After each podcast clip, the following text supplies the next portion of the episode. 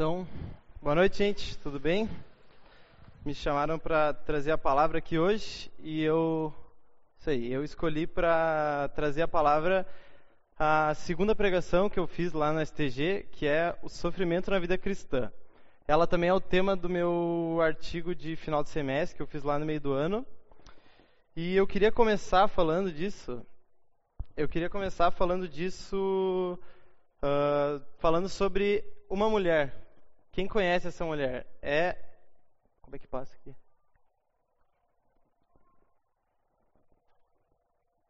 Isso aí. Elizabeth Elliot. Uh, ela é bem famosa, ela é uma missionária muito famosa que depois virou, que virou escritora. E ela era mulher do missionário Jim Elliot, que aí vocês devem conhecer, que é um missionário muito famoso, que morreu pela tribo que ele tentava evangelizar. Ele morreu quando ele foi fazer contato com a tribo e a tribo recebeu ele a lançadas, daí ele morreu, né? Mas ele morreu por causa de uma traição lá no meio da tribo e tudo mais. É uma história muito triste. E essa mulher, ela escreveu um livro com o nome O Sofrimento Nunca é em Vão, e onde ela conta as histórias dela e ela reflete um pouco sobre o sofrimento. E nesse livro, ela define o sofrimento como ter o que você não deseja ou desejar o que você não tem. E todo mundo passa por sofrimentos ao longo da vida. É uma coisa inevitável, infelizmente, né? Ao longo da vida, todos nós passamos por sofrimentos. Hum, pode ser uma perda de um ente querido, pode ser estabilidade emocional, estabilidade financeira, entre muitas outras coisas. Realmente o sofrimento ele não pode ser medido e nem comparado. É muito pessoal. E o sofrimento ele, como eu falei, está presente na vida tanto de cristãos quanto de não cristãos. Mas quando a gente se diz cristãos, a gente tem que ter ciência de que a gente vai sofrer sim, como o nosso Cristo diz que a gente ia sofrer. O mundo nos convence muitas vezes de que o sofrimento é algo horrível, que a gente tem que correr para outro lado em busca de um conforto. Mas será que isso é bem assim? Qual é a relação do sofrimento com o cristão, né? Um, o nosso maior exemplo, Jesus Cristo, teve uma vida cheia de sofrimento aqui na Terra, né? A gente deu o pior destino para a melhor pessoa que pisou nessa Terra. Então, ele veio aqui de forma totalmente voluntária, se entregou por nós, morreu onde nós deveríamos morrer, com muitas dores, tanto emocionais quanto físicas. Com certeza a vida dele foi cheia de sofrimentos. Então, se o nosso Cristo teve que passar por todos os sofrimentos, a gente está livre de passar pelos sofrimentos? Pensando nisso, eu separei quatro pontos sobre a relação do sofrimento com a vida cristã e vou falar de dois personagens bíblicos que sofreram muito nas, nas suas vidas. Bom, para começar, o primeiro ponto é o sofrimento nunca é em vão. Elizabeth Elliot, que eu falei antes, ela escreveu um livro com esse, com esse título. E nesse livro ela diz o seguinte: Se confiarmos nele dessa forma, podemos chegar à segurança inabalável de que, de que ele está no comando. Deus tem um propósito amoroso e ele pode transformar algo terrível em algo maravilhoso. O sofrimento nunca é em vão. Bom, a gente não pode descredibilizar a dor do sofrimento. É fácil falar que o sofrimento ele não é em vão e que ele tem um motivo, mas a gente tem que ser realista em dizer que sim, o sofrimento dói, o sofrimento machuca e ele causa marcas para toda a vida. Mas a gente tem a certeza que Deus tem um motivo para esse sofrimento. Nada que cair sobre nós é para nossa desgraça ou para para qualquer outra coisa. Tudo tem um motivo, um motivo amoroso. Deus ele é um Deus amoroso. E quando a gente, como eu falei antes, quando a gente se diz cristão, a gente assina o, o termo de sofrer aqui nessa terra, né? Quando a gente se torna cristão, Cristo diz que o mundo vai nos odiar e a gente vai ser perseguido. Mas a gente sabe que esse não é o nosso destino final. Como Paulo diz muitas vezes, há algo preparado para quem ama a Cristo. Bom, o nosso segundo ponto é Deus participa das nossas dores. Nós vemos inúmeros, uh, inúmeras passagens onde ele diz que Deus está conosco em todos os momentos da nossa vida. Como Josué 1,9, que diz: O Senhor seu Deus estará com você por onde você andar. Ou Mateus 18, 20, que o próprio Cristo fala: E eis que eu estou com vocês em todos os dias até o fim dos tempos. E também a gente tem um salmo quase inteiro, muitos salmos dizem sobre isso, mas esse salmo aqui eu gosto muito, que é o Salmo 139 e eu gostaria de convidar vocês a abrir Salmo 139, de 7 a 10, para ler.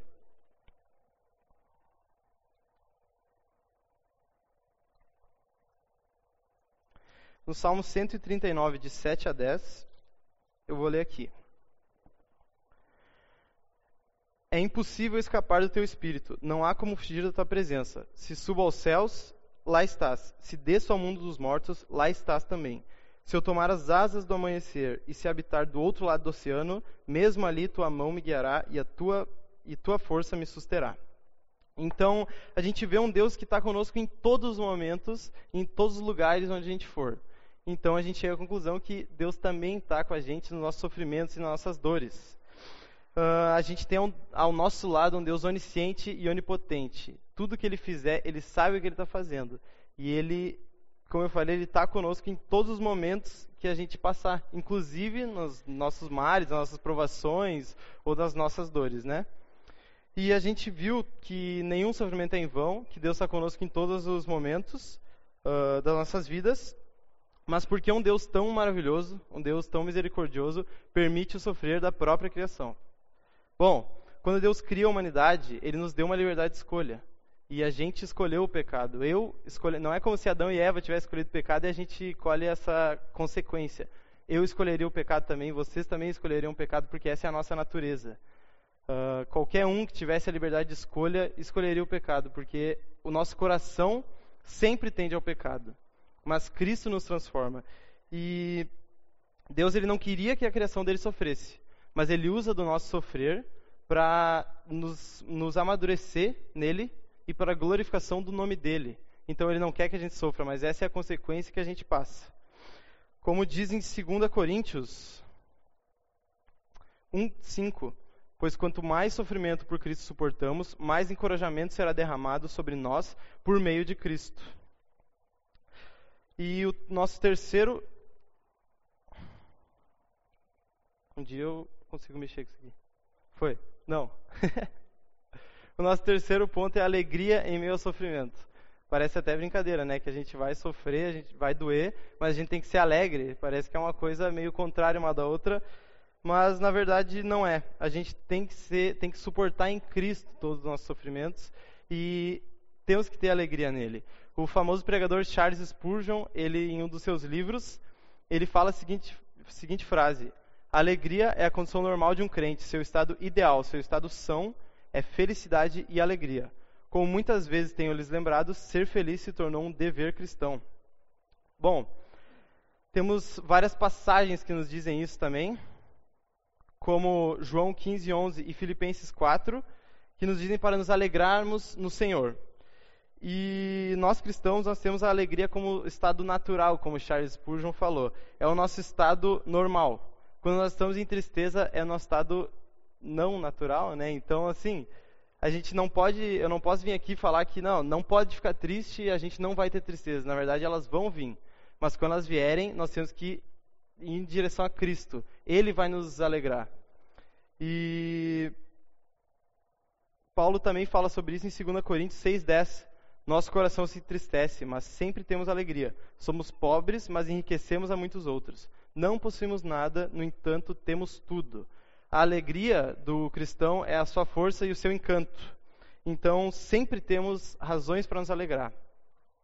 Se eu pensar que o sacrifício de Cristo na cruz pela minha vida é maior que qualquer sofrimento, qualquer tristeza que eu passo nessa terra, então eu sempre tenho um motivo para me alegrar.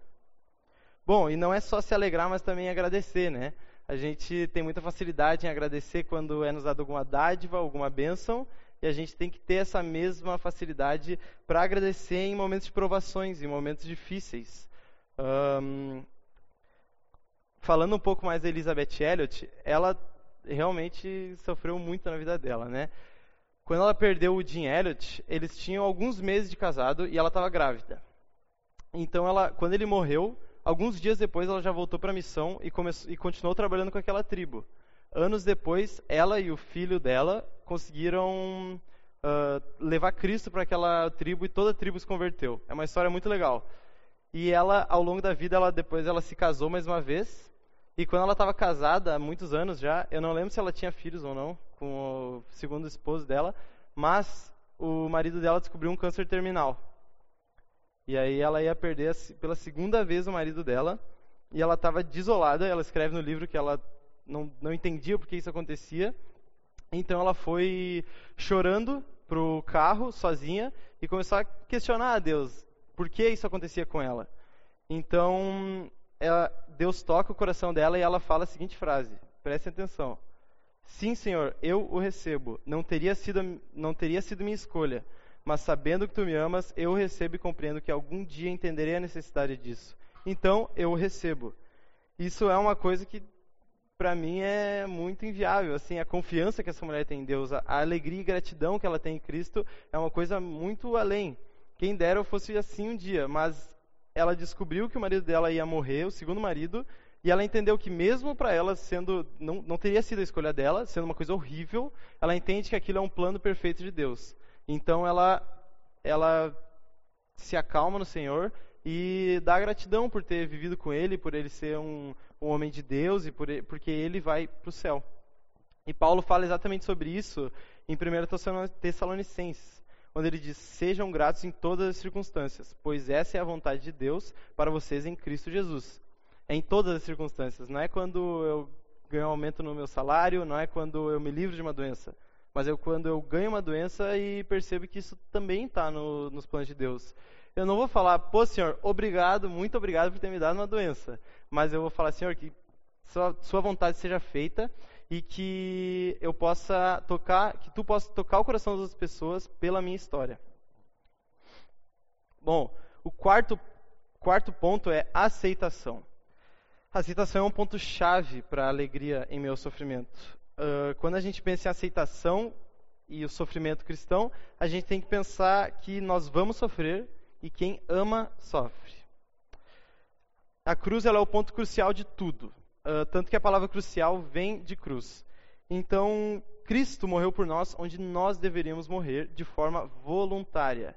Ele veio, como eu falei antes, ele se sacrificou, ele sofreu, ele se reduziu a um homem, um Deus se reduziu a homem, como diz o texto famoso de Filipenses, e se entregou por nós de forma voluntária. Por amor, ele sofreu por nós. Esse é o, é o princípio do amor de Deus. O amor de Deus ele não é um sentimento fútil, nem sequer é um sentimento. É um atributo. Ele é amor. Então, a gente entende que o amor ele se sacrifica, se sacrifica pelo próximo. Eu acho que um exemplo para um exemplo para exemplificar esse esse sacrifício de Cristo por nós é o amor paternal, amor de pai para filho, amor de mãe para um filho, né? Eu não, não posso dizer isso ainda porque eu não tenho filhos, mas a Elizabeth Elliot, no, no livro dela, ela fala o seguinte, é bem grande o, o texto, mas olha só. O amor está sempre indissociavelmente ligado ao sofrimento. Qualquer pai sabe disso, qualquer mãe sabe disso. Aquele bebê nasce e o parto termina. Então, todas nós, nós que somos mães, sabemos que aquilo é só o começo, não é? E nenhum pai ou mãe consegue imaginar quais mudanças haverão em sua vida, a despeito de quanto tenham lido ou quanto tenham observado a respeito. Mas a presença daquele novo e pequenino ser humano em sua vida muda tudo e envolve sacrifício, um dia após o outro, uma noite após a outra. Mas nem, nem por isso você se prostra e sente pena de si mesma. Não é algo que faz você reclamar e lamentar, mas é algo bastante real, não é? É a minha vida pela sua. E isso, senhoras e senhores, é o princípio da cruz. Era isso que Jesus estava demonstrando. A minha vida pela sua. E é muito interessante que, claro, cada um com a sua proporção, mas do mesmo jeito que um pai e uma mãe se sacrifica pelo seu filho, ele não se importa de dar o, o, dinhe o dinheiro para o seu filho, ele não se importa de dar comida, de dar cuidado, não se importa de dar a sua vida pelo seu filho. Cristo fez isso por nós, né? Acredito que os pais consigam entender um pouco melhor essa analogia, mas é, Cristo se, se deu por nós de forma voluntária, sacrificial e sofredora. A aceitação é um ato voluntário. Eu escolho aceitar o que, o que caiu sobre mim.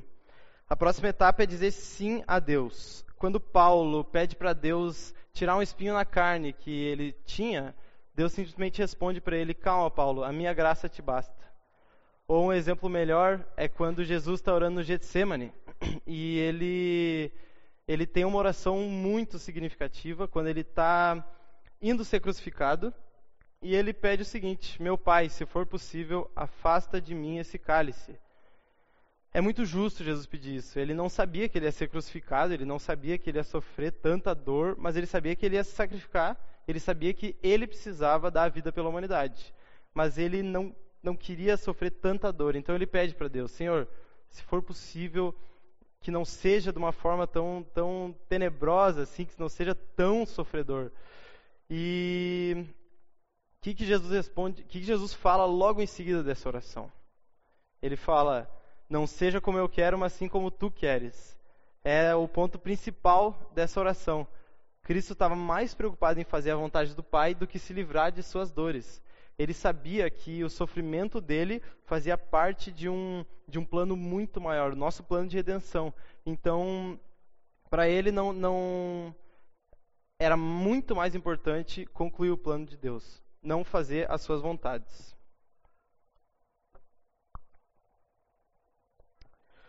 Ah, quando nós ouvimos um não de Deus, a gente deve aceitar e confiar nele. Confiar e acreditar que ele uh, tem reservado para nós coisas muito melhores, coisa, coisas que a gente não, não imagina. Mas sim, nós podemos pedir para nos livrar do sofrimento, é uma coisa muito justa. Ninguém é doido de pedir para sofrer, né? Bom, a segunda parte dessa pregação eu quero falar de dois, dois personagens bíblicos que sofreram muito suas jornadas. Um não podia ser outro, é Jó. Jó tem a, a história de sofrimento mais, mais famosa da Bíblia, né? Ele, todo mundo sabe que Jó ficou doente, que Jó perdeu tudo, que, se, que tirava as filhas com caco de vidro, mas ele aconteceu isso de fato. Ele sofreu muito e sem um motivo aparente. Não, a Bíblia não fala que ele sofreu por ser ruim, muito pelo contrário fala que ele era um homem justo, e a gente sabe bem que naquela época eram poucos os homens justos que tinham no, no, no Antigo Testamento. Então ele era um homem servo de Deus, um homem justo, um homem, que, um homem temente a Deus. Mas nem sempre a gente vai conseguir estipular uma resposta ao nosso sofrimento. Nem sempre a gente vai achar um motivo aparente.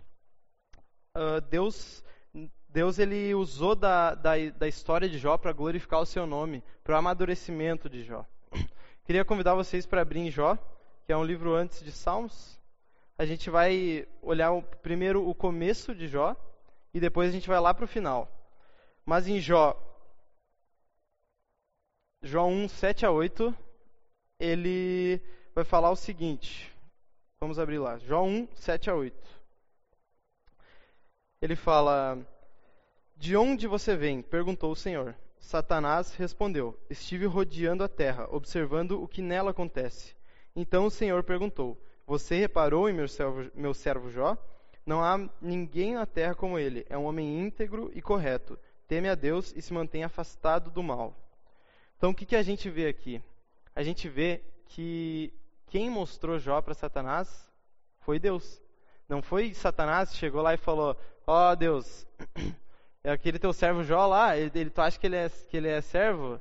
Eu vou fazer ele cair. Não, muito pelo contrário de alguma forma que a gente não entende, Satanás estava se apresentando para Deus, porque alguns versículos antes ele fala: certo dia os anjos vieram à presença do Senhor. Então, talvez Satanás tenha que se apresentar a Deus ainda. E uh, Cristo, Cristo não, Cristo também, mas Deus mostra para Satanás Jó, ele fala: "Tá vendo meu servo? Não há homem mais temente a Deus que ele." Então a gente é uma coisa muito chocante para nós a gente pensar que Deus não vai induzir o nosso sofrimento como a gente muitas vezes vê versículos sendo distorcidos como tudo posso naquele que me fortalece, ou cai, caiam mil ao seu lado e dez mil à sua direita e você não será atingido, como quando eu sou cristão, nada vai me atingir. Deus é meu protetor. De fato, Deus é teu protetor, mas tu vai sofrer muitas, muitas dores ainda. Uh, isso é bem chocante para a gente. Mas também Deus é quem toma a iniciativa de sofrer de Jó e é o mesmo Deus que pode tomar a iniciativa do nosso sofrimento. Isso não é, não é uma, uma maldade ou uma coisa horrível, porque o nosso conforto é pouco comparado ao plano perfeito de Deus nas nossas vidas e na humanidade. Deus ele sacrifica a nossa saúde, a nossa estabilidade emocional, nossa estabilidade financeira. Ele sacrifica tudo que a gente tem nessa terra para nos dar coisas muito melhores para nos dar proximidade com o Pai. sabendo que Ele é a melhor coisa para as nossas vidas. Então, não tem saúde, não tem dinheiro, não tem conforto, não tem nada que se compare a nós termos uma proximidade com Cristo. Ele é muito melhor que qualquer coisa que esse mundo pode nos oferecer. Os planos de Deus se revelam a Jó como sofrimento.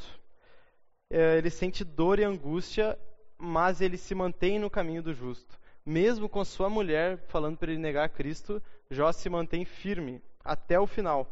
No final do, do livro de Jó, Jó vê a Deus de uma forma que ele não via antes. Ele conhece a Deus de fato. E Deus não permite que a gente tenha tentações maiores do que a gente possa suportar. Lembre disso, em 1 Coríntios, Paulo vai falar sobre isso. Satanás ele só vai agir na nossa vida o quanto Deus permitir que ele haja. Um, não é como se Satanás e, e Deus fossem uma, forças opostas que, que competem entre si para ver quem tem o domínio da terra. Muito pelo contrário, Deus tem o domínio da terra e Satanás está querendo fazer desgraça na terra, mas ele só desgraça o quanto Deus deixa ele desgraçar. Enquanto o diabo nos atormenta, Deus trabalha em nossas vidas. O Lutero, ele tem uma frase muito famosa que diz mais ou menos assim: Satanás é o cachorrinho encolerado de Deus. Ele só vai até onde Deus permitir. Porque se a gente for ver, Reparem que vamos abrir em Jó 2, 4 a, 4 a 6. Ih, errei o slide. Volta. Ah, deixa aí. Mas enfim, Jó 2, 4 a 6, ele vai nos falar o seguinte. Satanás respondeu: Pele por pele, um homem dará tudo o que tem para salvar a própria vida. Estende a tua mão e tira a saúde dele, e certamente ele te amaldiçoará na tua face. Pois bem, disse o Senhor, faça o que quiser com ele, mas poupe-lhe a vida. Então, a gente vê aqui claramente que Satanás ele só fez o que Deus deixou ele fazer. Ele só tirou a saúde de Jó quando Deus deixou ele fazer. E ele não matou Jó, porque Deus não deixou ele fazer. Ele só faz o que Deus permite ele fazer. Ele está totalmente. Não é como se ele agisse debaixo do governo de Deus. Ele, Deus tem total controle sobre Satanás.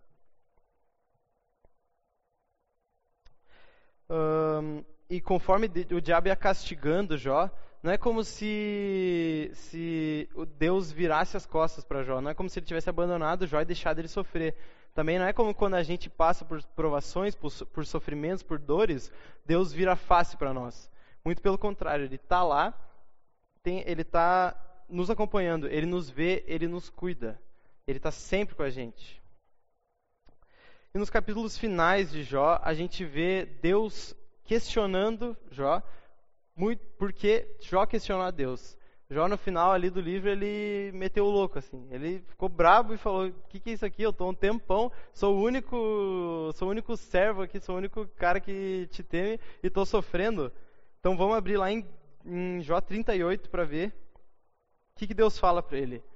Jó 38, do versículo 2 a gente vê Deus realmente dando um carteiraço divino em Jó ali. Ele, ele deixa Jó no chinelo.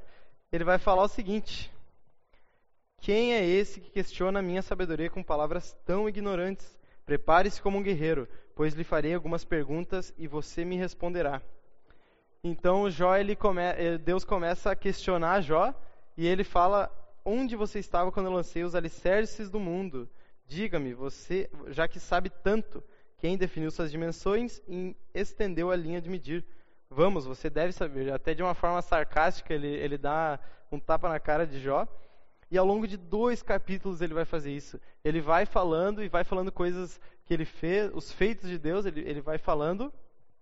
E, e Jó, ele, quando ele responde, ele responde destruído. Assim, a gente pode ir lá para Jó 42, no último capítulo de Jó, do versículo 2 a 6. Então, Jó 42, do versículo 2 a 6, diz o seguinte: Sei que podes fazer todas as coisas, e ninguém pode frustrar teus planos. Perguntaste: Quem é esse que com, que com tanta ignorância questiona a minha sabedoria? Sou eu. Falei, com, falei de coisas que eu não entendia, coisas maravilhosas demais que eu não conhecia. Disseste: Ouça e eu falarei, e lhe farei perguntas e você responderá.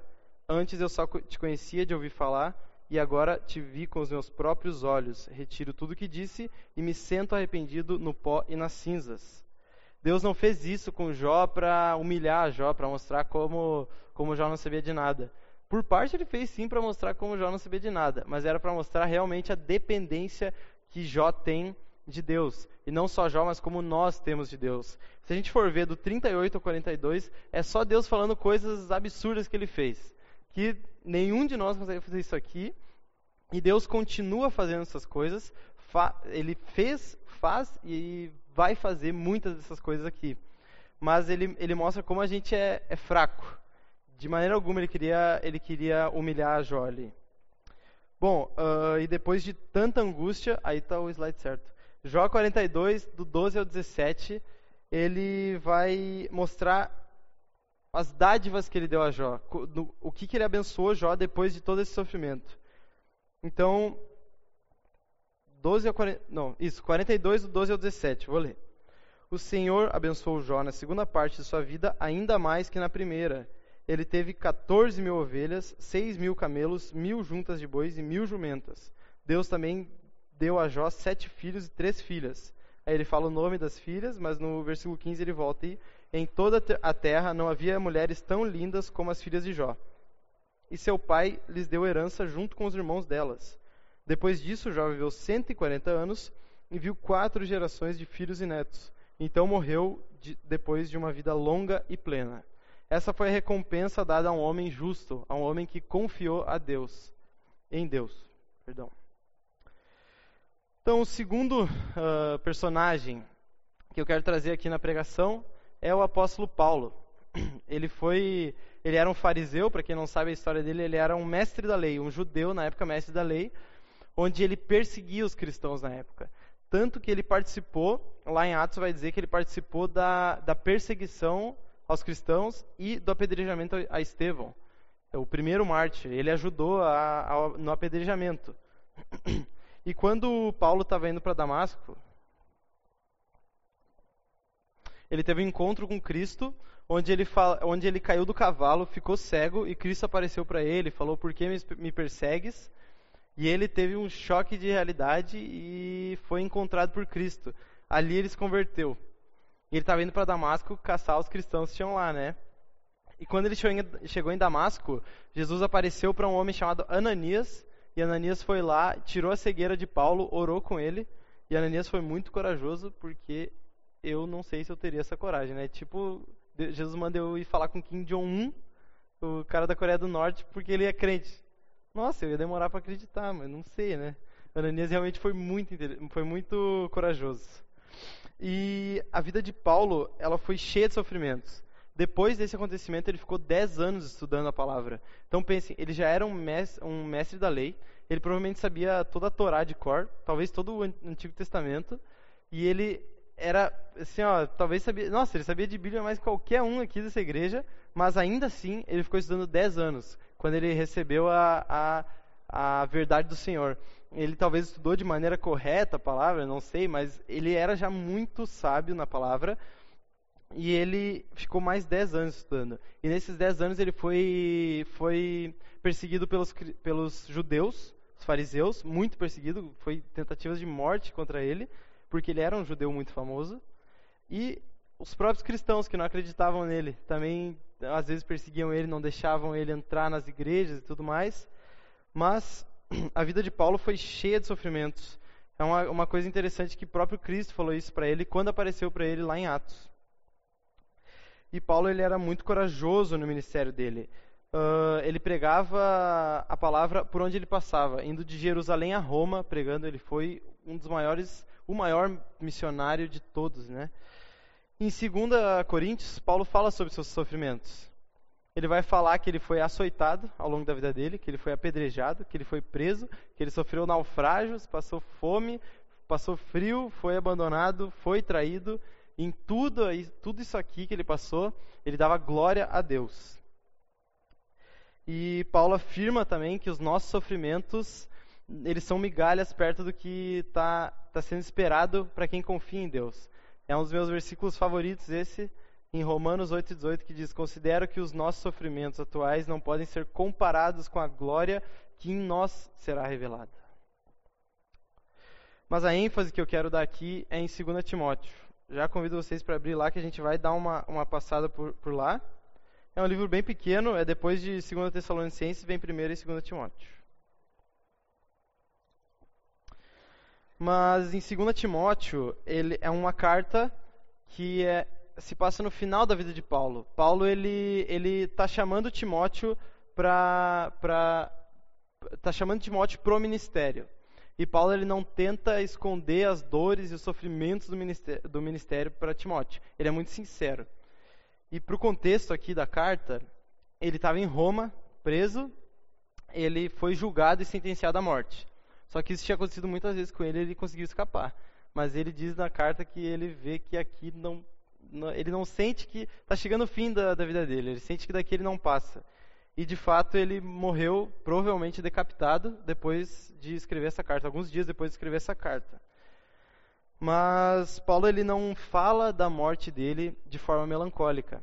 Ele não fala, ele fala aqui em 2 Timóteo que ele está morrendo, que ele, que ele está morrendo não, que ele vai morrer, que a jornada dele acabou. Mas ele, muito pelo contrário, ele fala de uma maneira uh, leve, de uma maneira feliz.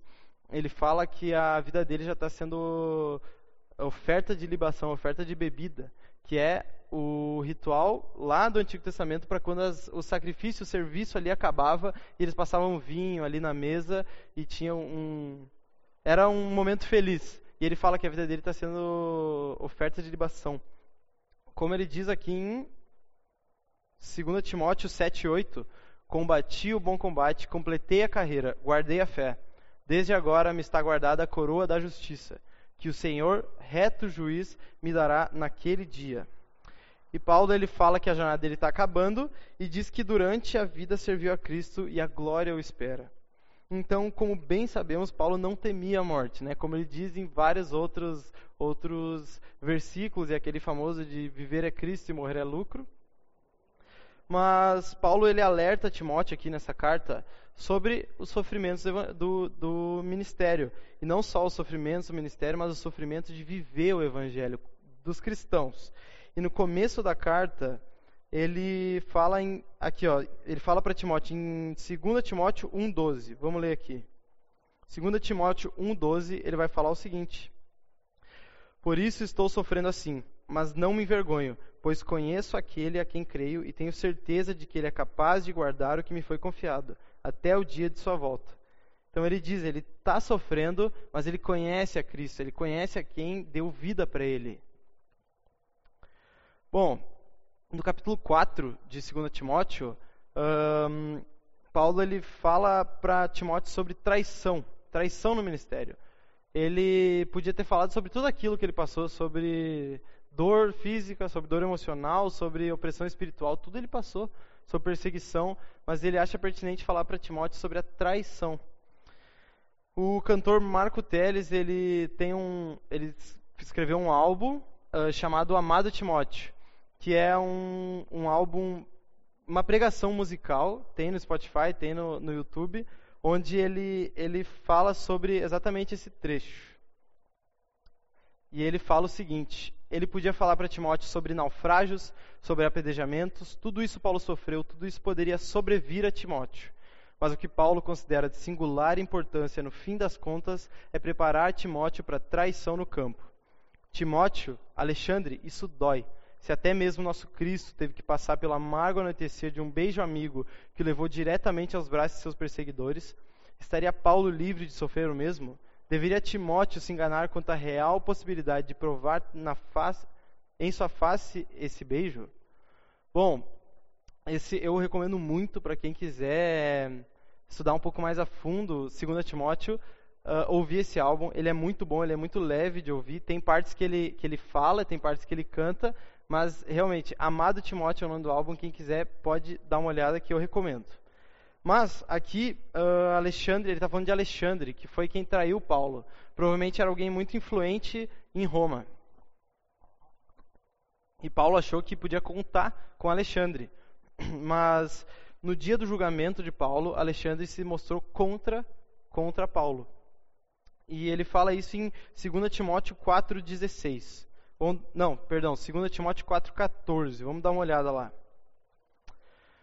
Alexandre, o artífice que trabalha com cobre, me prejudicou muito, mas o Senhor o julgará pelo que ele fez. Tome cuidado com ele, porque se opôs fortemente a tudo que dissemos. E com todo esse sofrimento, ele, Paulo estava ali naquele julgamento, na, aos olhos do mundo, do mundo. Ele estava sozinho, ele estava uh, abandonado. Um velho tolo que desperdiçou a vida toda a favor dos outros. Ele servia aos outros, ele deu muito da sua vida para os outros, ele se importava muito com os outros e no dia que ele mais precisou de alguém do lado dele, ele estava sozinho. Mas o que, que Paulo fala em 2 Timóteo 4, 16 e 17? Ele fala o seguinte: Na primeira vez que fui levado perante julgamento, perante o juiz, ninguém me acompanhou, todos me abandonaram. Que isso não seja cobrado deles. Mas o Senhor permaneceu ao meu lado e me deu forças para que eu pudesse anunciar as boas novas plenamente, a fim de que todos os, os gentis as ouvissem. E ele me livrou da boca do leão. Bom,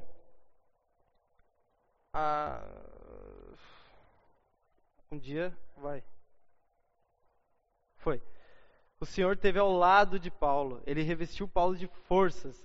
Pensa, Paulo estava sozinho. Paulo provavelmente tinha apanhado muito. Paulo estava doente, ele estava fraco e muito velho já. E ele foi um dos únicos ali dos personagens bíblicos do Novo Testamento que chegou a uma velhice.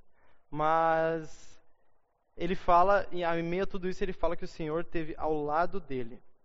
Bom, e aqui nós vemos o que significa servir a Cristo. Na maioria das vezes a gente não vai ser recompensado por isso. Ah, Paulo ele entende que todo o sofrimento que ele passou é para um Deus muito maior que ele, é para uma verdade e uma jornada muito maior que o conforto ou a vida dele. Ele diz isso em 2 Timóteo 2, 8 a 10. Ele vai nos dizer: Lembre-se de Jesus Cristo, ressuscitado dentre os mortos. É por ele que estou sofrendo até algemas, como um malfeitor. Mas a palavra de Deus não está algemada. Por esta razão, tudo suporto por causa dos eleitos. Paulo é considerado um herói para nós.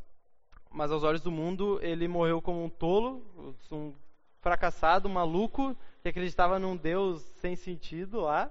Ele, com, como um, um bandido, mas pelas lentes do Evangelho ele era um servo de Cristo, proclamador das boas novas, um mártir do Evangelho e o maior missionário de todos os tempos. Então, para concluir, para aplicar, sintetizando tudo que a gente falou aqui, uh, qualquer um que se diz cristão deve saber que vai passar por sofrimentos. É triste, mas é uma consequência dos nossos pecados. E não é nada agradável. O sofrimento ele realmente dói, ele machuca mas nós somos sustentados por um Deus que nos ama. E Ele não espera nada menos que o melhor para nós.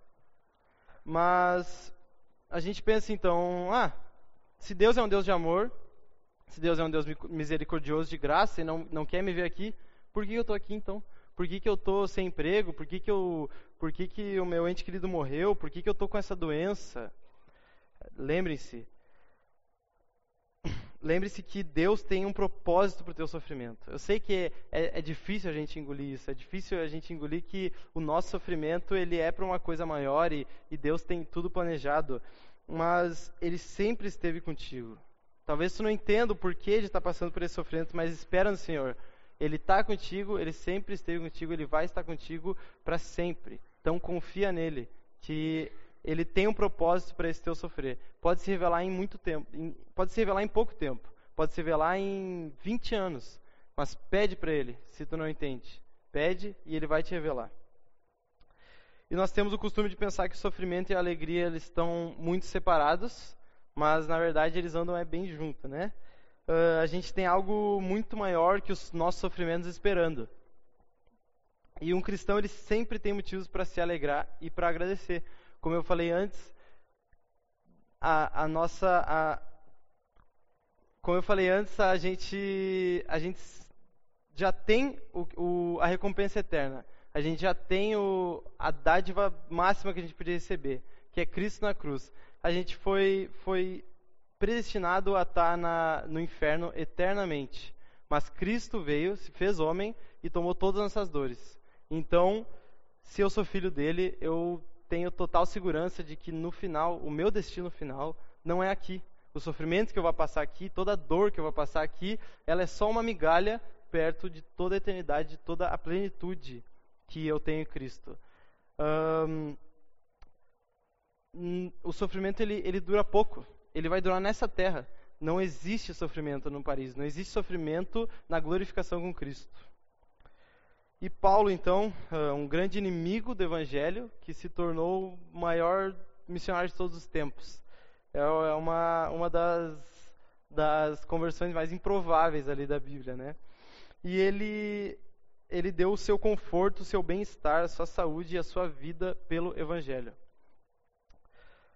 A gente sempre vê Paulo mostrando alegria e gratidão e sempre dando glória a Deus em todos os momentos. E ele não foi recompensado por isso. Ele não foi. Na verdade, ele morreu como, como eu disse, um velho, aos olhos do mundo, ele estava velho, estava machucado, ele só desperdiçou a vida dele. Mas tem uma coisa muito melhor por trás. E essa talvez seja a aplicação mais importante dessa pregação aqui, que é a gente não vai ser recompensado como Jó. A gente não vai receber o dobro que a gente perdeu. A gente não vai receber tudo isso porque se, a gente pode receber, claro que a gente pode receber. Se Deus nos abençoar com isso, amém. Espero que Ele abençoe a todo mundo com isso, espero que Ele me abençoe com isso também. Mas a verdade é que a, a gente não precisa ser recompensado por isso. A gente já foi recompensado por isso na cruz.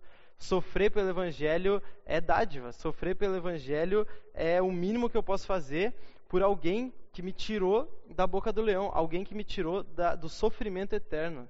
Se vocês acham que aqui o sofrimento é ruim, o sofrimento longe de Deus, o sofrimento que vai ser no inferno, vai ser não, não pode ser comparado ao sofrimento daqui. Então a gente foi livrado disso. Quando a gente sofre, é, é, men é menos pior do que se a gente fosse para o inferno. Com certeza, qualquer sofrimento aqui não se compara a, a, ao, ao inferno, né? Esqueci a palavra que usar. Mas nós já fomos redimidos em Cristo Jesus. A gente já tem tudo que a gente precisa. Uh, em Salmo, 100, 100, o Salmo 23 vai falar isso, né? O que eu não tenho, eu não preciso. Então, realmente, tudo nos foi dado por Cristo. E a gente agora espera a volta dele, todos juntinhos aqui nessa igreja. Amém? Glória a Deus.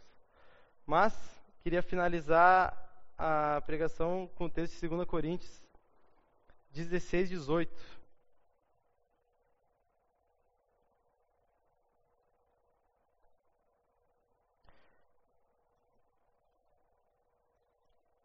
Bom, 2 Coríntios 16, 4, 16, 18, vai nos dizer o seguinte: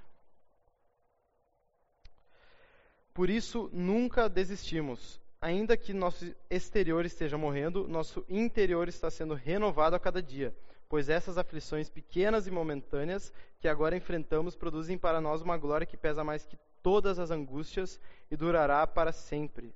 Portanto, não olhamos para aquilo que agora podemos ver, em vez disso, fixamos o olhar naquilo que não se pode ver, pois as coisas que agora vemos logo passarão, mas as que não podemos ver durarão para sempre. Amém? Então, vou orar para finalizar. Senhor Deus, gostaria de te agradecer por esse momento de pregação, Senhor. Gostaria de te agradecer por esse culto em teu nome. E queria te pedir que essas palavras de amor eterno estejam penetrando no coração das pessoas aqui, Senhor nos dê humildade para entender que, que todo o sofrimento que cai sobre nós é, é teu plano, Senhor. Eu sei que é duro, que é uma coisa que é dura de engolir, mas que tu possa estar quebrantando o coração de todo mundo. Abençoa a semana de cada um, abençoa cada um com seus afazeres, que a gente possa refletir a Cristo nas nossas vidas e que a gente venha estar amadurecendo em Ti, Senhor. É isso que eu te peço, te agradeço, abençoa o louvor final agora, em nome de Jesus Cristo. Amém.